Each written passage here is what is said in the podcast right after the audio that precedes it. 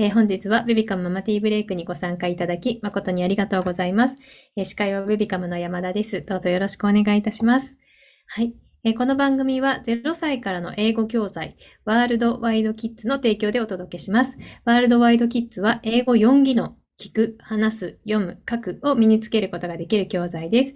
えーただいま全員無料で果物や色の英語に触れられて、えーしっかりとしたピースで繰り返し遊べるオリジナル英語パズルブックと、お風呂の壁に貼って英語に親しめるお風呂シート、お試し英語絵本、お試し英語 DVD を漏れなくプレゼント中です。えー詳細はチャットに記載の URL より内容をチェックしてみてください。はい。えーこの番組は妊婦さんやママたちが1日1回15分休憩するための番組です。えー本日はですね、指一本クッキング主催の矢野直美さんにお越しいただいています。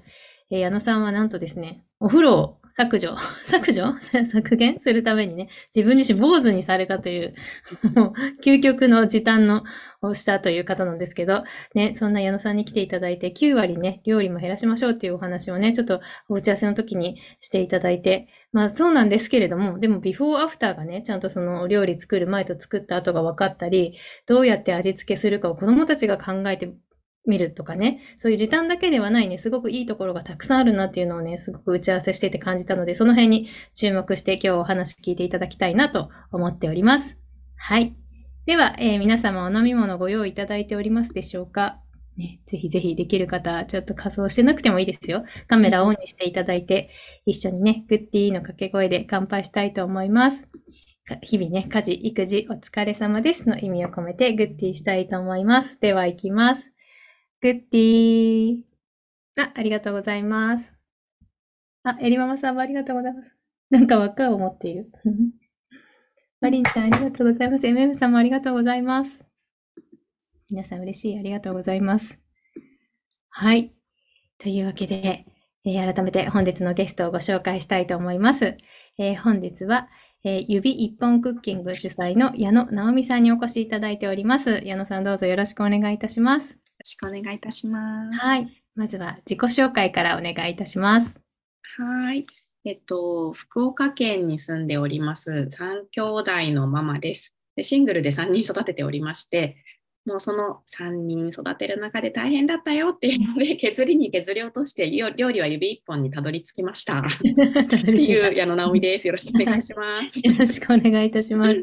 ね、ちょっと料理が苦手なのでっていう方も先ほどいらっしゃいましたが、まあ、指一本クッキングっていうのは何っていうところからまず伺ってもよろしいですか？そうですね。うん。これ、あれですかね？画面共有した方がわかりやすいですか？そうですね。じゃあちょっと待ってくださいね。今、画面共有できるようにしますね。お待ちくださいね。えっ、と、はい。これでできるでしょうかね。はい。はい、ありがとうございます。じゃあちょっとサクッと多分あのどんなお料理なのかっていうのを見ていただいた方が早いかなと思ね。いますので、早速。えーっと、まあ、指一本クッキング、子どもたちが3歳でも1人でできるよっていう料理なんですけれども、先ほどサクッと自己紹介はさせていただきましたが、私もともとあのずっとパティシエとして働いていた後も、えっと、調理師とか、いろんなところであの調理師とパティシエとやりながらですね、学校給食も経験してきましたっていうところで、そんないろんな料理とか、そのパティシエの知識を詰め込みつつですね、そぎ落としたところ、坊主はこちらですね。噂の坊主。そうです、そうです。お風呂を時短にしたらここにたどり着きました。ただ、やっぱりご飯がね、大変なんですよね、毎日ね。うん。わけでですね、あの指一本クッキングっていうところにたどり着いて、それは何なのかってよく聞かれるんですけど、うん要はご飯炊くついでに上に何でも入れちゃおうっていう。うんうんで、もうご飯炊くついでに、ドンドンって丸ごと入れちゃって、指一本でピッと炊飯ボタンを押すだけ。うん。で、今日のご飯完成 っていううん。お料理なんですね。で、うんこれがもう9割、本当に今までの調理工程全部そぎ落とした内容になってます。うんうんうんうん。ただこれがとか気になるところですが。そうですよね。うんこれをですね、あうんの子供たちに味付けをしてもらうんですね。うん今ね、あの仮装してくだ刺さってる可愛いお子ちゃまたちいらっしゃってましたけど、もうそれぐらいのね、あの、お洋服自分でなんか、ちょっとこれがいいとか、うんなんか言える子とかうん、あと、もうパンツ履けるよとか、靴下履けるよとかっていう子供たちだったら全然できるっていう簡単な料理です。2歳児、うん3歳児でも大丈夫。うん。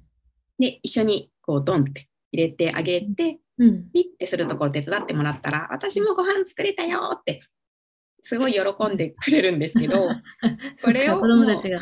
うん。そうそう。うんそれをそのまんまた、例えばこの玉ねぎドーンって取り出してうん、お皿の上に乗せてあげます。そのまんま。うん。そしたら子供たちがテーブルナイフでガチャガチャガチャガチャしながらですね、うん。つまみ食いしても食べてくれるんですよね。うーん。で、それがだんだんだんだんこう年齢重ねていくと、あ、お味噌足したら美味しいかもとか、お塩足したら美味しいかもとか、うん。で言いなががら、どんどんどんどんいつの間にか料理ができるようになるんです。うん。え、玉かなさんが食育にもつながりますねっておっしゃってますよ。そうなんです。究極のズボラ食育です。うん、本当ですね。そう、でも本当にこれね、あの、ぜひぜひ今日からやっていただきたいですね。本当に、セッターさん、なるほど、丸ごとドンは思いつかなかったですっておっしゃってそます。うなんですよ。うん。で、ちょっと、あの、誕生秘話はちょっとうん。省いてですね。ぜひぜひ。あ、誕生秘話いきます？もう、この 誕生秘話はですね、ちょっと飛ばしちゃいましたが、ある日私、離婚したのが0歳、2歳、3歳の時だったんですけれども、うん。その時に長男が3歳児がですね、逃げてったんですよね。で 玄関から飛び出し、そう、飛び出しちゃいまして、うん。まあ男の子3人なんでね、よくある、ね、それぞれがそれぞれのこと考えて動いてるので、で、3歳児を捕まえようと思ったんですが、なんせね、帰ってきた時にご飯がないと、ああ、お腹すいたって泣くだろうなって、一瞬でいろんなことを考えまして、うん。もう切る予定だったうん。人参、ごぼう、うん。あと鶏もも肉ですね、炊き込みご飯にしようと思ってた材料を、うんそのまま手で折れるものはボキボキっと折ってぶち込んで、うん。お肉もこのパック肉のまんまひっくり返してドドンって入れて、うん。で指一本ピッてこうご飯の上にドンってぶち込んだ状態で、うん。3, あの3歳児の上の子をですね追いかけていったんですね。下の子2人を両手に抱えて。で迎えに行ったところですね。まあちょっとこれ別の日の写真なんですがこんな状態でしたね。すごい想像して、想像つきますね。楽しそうでした。うん。楽しそう。はい。で帰れないんですよやっぱり。うんお家にですね。こんな状態だったんですがうん。やっぱりようやくお家に着いたところ、お腹すいたーって言ってね、よねもうこれはうんこれだけ遊んだらですね、そうなっちゃいますよね。うん。で、そんな状態でですね、あ、あのご飯どうなったかなと思ったら、うん。見事にですね、ご飯と一緒に炊き上がってたわけなんですよ。そしたら、パッて気づいたところ、うん子供たちがこのごぼうをガリガリガリってかじりながらですね、うんその泣いてた子供たち、お腹すいたって泣いてた子供たちが、うんお母さんおいしいねって言ってニコニコニコニコ食べてたんですよね。これを見た時に私は、あれ？って今まで頑張ってご飯作ってた時間何だったんだろうと思って、うん。もうその子をぎゅーっと抱きしめてですね、うん。これでよかったの？って。ああ、なんか、ね、今までなんか背中しか見せてなくってご飯作ってばっかりでごめんねってなんか思っちゃったんですね。うんうんうんで、もうそこからご飯は9割サボろうって決めてですね、うん。うん。毎日指一本クッキングを実践してきたところ、うん。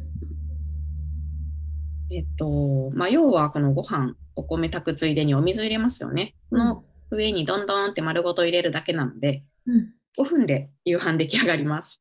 本当ですね。うんうん。なので、その間に一緒に会話したりとか、うん。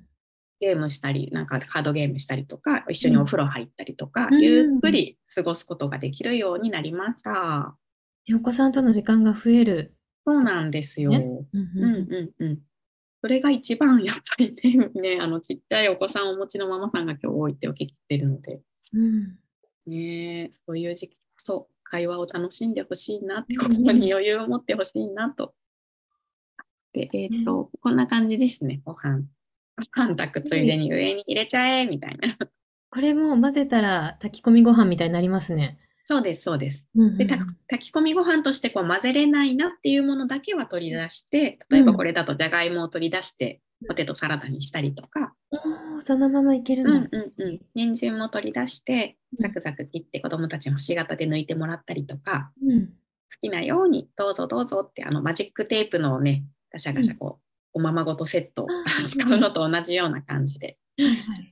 で、そうそう、作って、食卓をもうその場で完成させるっていう感じですね。なるほど。ありがとうございます。すごいたくさんコメントたくさんコメントが。うんえー マリンママさん、最近エレベーターや炊飯器などボタンを押したがるので喜んで押してくれそう。うんうんうんうん。確かにピッてやるだけですもんね。そうですね。うん。えー、まさきさん、お腹すいたが一番の食育ですよね。そうですね。ねさつまいもさん、泣いちゃう。うちもそうです。背中見せてる時間の方が長い。うんみこみこさんも背中見せてばっかり。うん。山崎さん、うちは鍋ぶち込みですが、料理中の時間にいろいろしています。うんうんうんうんうんうんいいと思いますセッターさんもいつもキッチンに入ってこないでと言っていたのが、この料理だとなくなりますねっていう。わかる。うんうんうんうんね、恵子さん、ご飯だけとりあえず炊いて遊ぶ姿を追いかけていましたが、乗せてしまえばよかったのですね。納豆ご飯とレトルトカレーに頼っていました。なるほど。うんうんうんうんえー山崎さん、最近レストラン並みの献立を求められている気がします。大事なのはそこじゃないって言いたい。ここじゃない。本当ですね。ね、皆さんすごいたくさんコメントをいただいております。ありがとうございます。ね、ございますちょっと、まあ、あの、味付けとかもなんか具体的にちょっと簡単に美味しく味付けられるレシピとかがあればぜひ教えていただきたいんですけど、いかがですか？それをですね、割と子供たちの方が知ってるんですよね、実は。そうなんだ。そう、だからママがね、作ろうと思って、これしたら美味しいかな、あれしたら美味しいかなって考えるよりも、子供たちにどうやって食べたら美味しくなるかなって考えてもらうっていうことの方が大切で、子供たちね、すごい知ってるんですよ、体調に合わせて。で私、あの本当に合今、わせて？そうなんですよ。で、私、今、コロナの病み上がりなんですけれども、え めちゃくちゃしんどかったんですよね。やっぱり子供たちの方がそういう時も、うんえっと、何食べたい？って聞いたら、うん梨が食べたいとか言ってきて、梨って薬膳的にはその肺を潤すって言って、そうなんだ。ここがすごいイガイガしてる時すごいわざわざ梨を食べさせたりするんです薬膳的にはですね。へそういうのを知ってたりとか、うんなんか、あ、そろそろ熱出そうだなみたいに思ってる時に梅干しが食べたいって言い出したりとか、えー、そんなにすごいんだ。すごいんですよ、子供たちって。うーん。え、なのでこれって普段からこういう料理に関わってるからこそ、なんか気づくことなんですかね？うーん、そうですね。やっぱりレトルトとかに頼りすぎてると、そこの味覚がどんどん鈍感になっていくっていうところはあるかなと思うんですけど、でも普通に子どもたちはやっぱり本能で生きてるので、うん。あのお塩が食べたいとか言ってこう塩舐めてたりする時があると思うんですけど、それは多分子どもたちの方が知ってるんですよ。やめなさいってこう言わなくても割と大丈夫。へうんえ。うんうん。なので塩をかけすぎとかね、よく言いたくなりますけど、ちゃんとしたお塩を使ってれば、うん。全然取りすぎることはないので。うん 子供たちに任せるのが本当は一番。で、そしたらママもね、ストレスなく、確かなんか、うん、なんかこの、これ美味ししくないとか、ちゃんと作って出すとね、美味しくないとか、これ嫌だとか、あれ嫌だとかに。言い出すんですけど。え、なんか、まさか自分では考えつかなかったような、これとこれを混ぜてこんなになるみたいなことが、子供たちの食卓の中で起きてるってことですか？起きますね。なんうか、何があったかな、最近面白かったの。梅干しとマヨネーズあの混ぜるとか言い出したりとか。ーん。えー、美味しい想像つかないでしょ、いうんうん。や、絶対まずいでしょと思って食べてみたら美味しかったんですよね。へえ、すごい。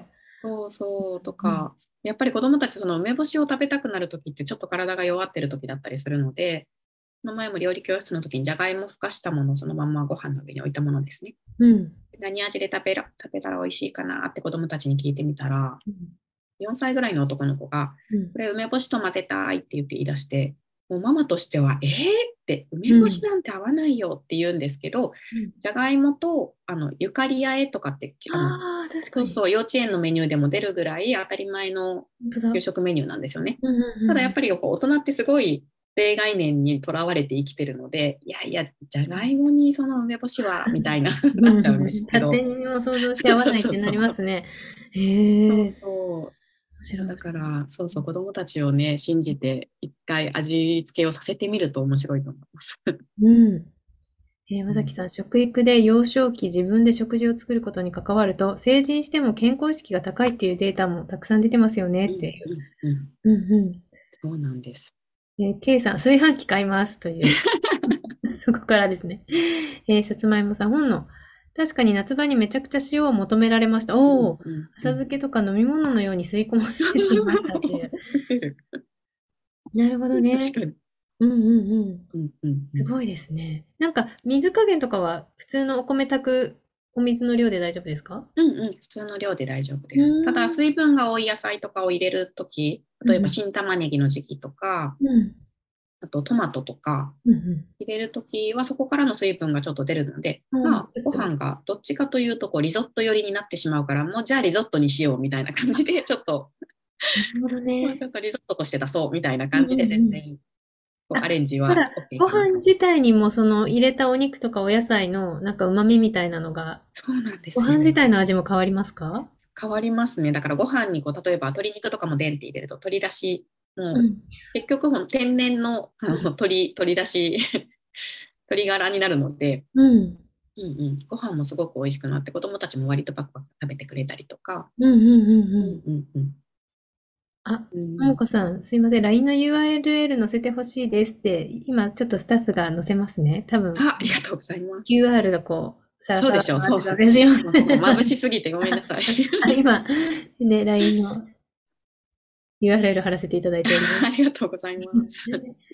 えー、クーモさん、梅干しとマヨネーズ、しば漬け入りタルタルソースと同じかな確かに、そうですね。うーん、そっかそっか、そういうのがあるうんうんうんうん。えーそうですねもすごいですね。なんかこれまで、今まででやってきた、その炊飯器レシピというか、入れたものの中で一番美味しかった、なんか思い出とかってありますか？最近、えっと、なんか雑誌で4年間ぐらい連載をしていただいてたんですけど、その最後の時にやったのが、うん。あ、これそういえば今までやったことなかったなと思ったのが、豆腐、あ、あの。木綿豆腐丸太一丁ドンって入れて、うんあ。と鶏ひき肉、鶏ひき肉だな、ひき肉なんでもいいんですけど、合いびき肉とかでもいいんですけど、うん。をご飯の上にドンってひっくり返して、うん で、その豆腐とひき肉を取り出して、溶けるチーズと合わせて、で、あの、カップトマトとかに詰めたんですよ。おー、め絶対ちゃくちゃ美味しかったです。美味しそう。わあ、いいですね。めちゃくちゃしかも簡単っていうのが本うん当うんうんすごい。それで美味しいっていうね。いやー、すごい簡単です。うんうんうんね、あ、簡単、美味しそうっていうね、本当ですね。